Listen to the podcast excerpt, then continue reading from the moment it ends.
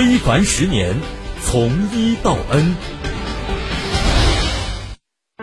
我们家建筑面积是三百三十三码，选择的是以呃房屋和货币同时进行置换的这个方式。然后我们选择了两套安置房，一套安置房的大致面积在一百一十平米左右，其余的我们选择了货币形式进行这个补偿。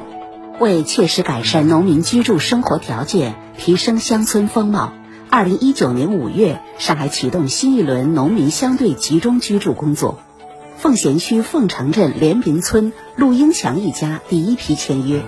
经过三年多不懈努力，全市已有超过三百个安置基地启动建设，五万多户农民实现签约，约一万户入住了环境优美、配套齐全的新家。在新凤公路凤浦东路口，一栋栋新楼已拔地而起。作为全市首个农民相对集中居住的项目，凤城镇把镇域内距离高铁、高压线、高速公路附近的农民房屋作为重点予以推进。上海凤城置业有限公司总经理唐德强说：“充分考虑农民的生活习惯，市区两级进一步加大了补贴力度，并可灵活选择上楼或平移或货币化退出等方式。总共农民集中居住的安置的是十一栋房子，可以入住一千一百五十二户。”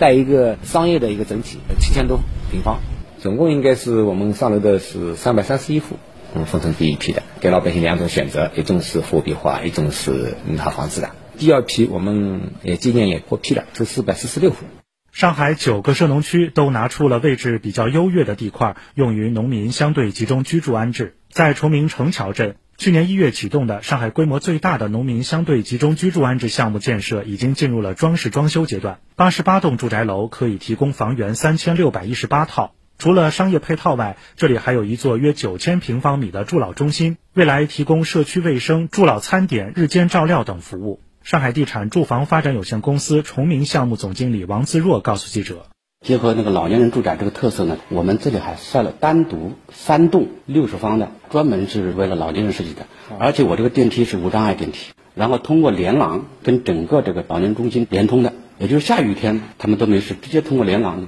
通过拆除小散乱的旧农房，协同推进农村道路建设、河道疏浚、生活污水治理等农村基础设施和公共服务建设，受到了农民的普遍欢迎和支持。附近的港西镇团结村这次已经有六十四户签约上楼，在村党支部书记沈伟看来，以此为契机，也为乡村业态的不断优化提升奠定了基础。说我们一直在改变思路，我们村里边的农家乐跟民宿有的八家，现在准备要引进那个有管理经验的团队啊，准备要引进过来抱团发展，共同致富了。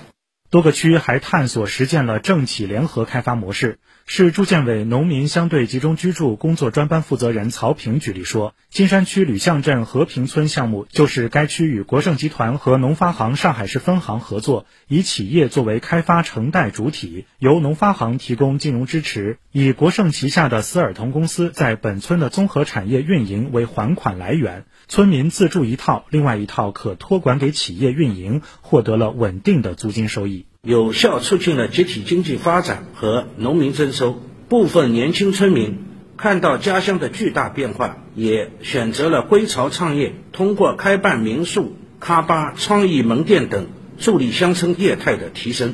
到今年底，上海将在实现本轮五万户农民相对集中居住的基础上，继续有序推进有意愿农户的签约工作。其中，三高两区，也就是高速公路、高铁、高压线、生态敏感区、环境敏感区周边受影响约两点九万户的居住环境将得到改善，约两点二万户的零散居住的村庄形态得以优化。曹平表示，通过制定二零二三至二零二五年农民相对集中居住的三年行动计划，探索形成一条体现上海特色的乡村振兴和城乡融合之路。是“十四五”的后三年，我们还要持续平稳地推进这项工作。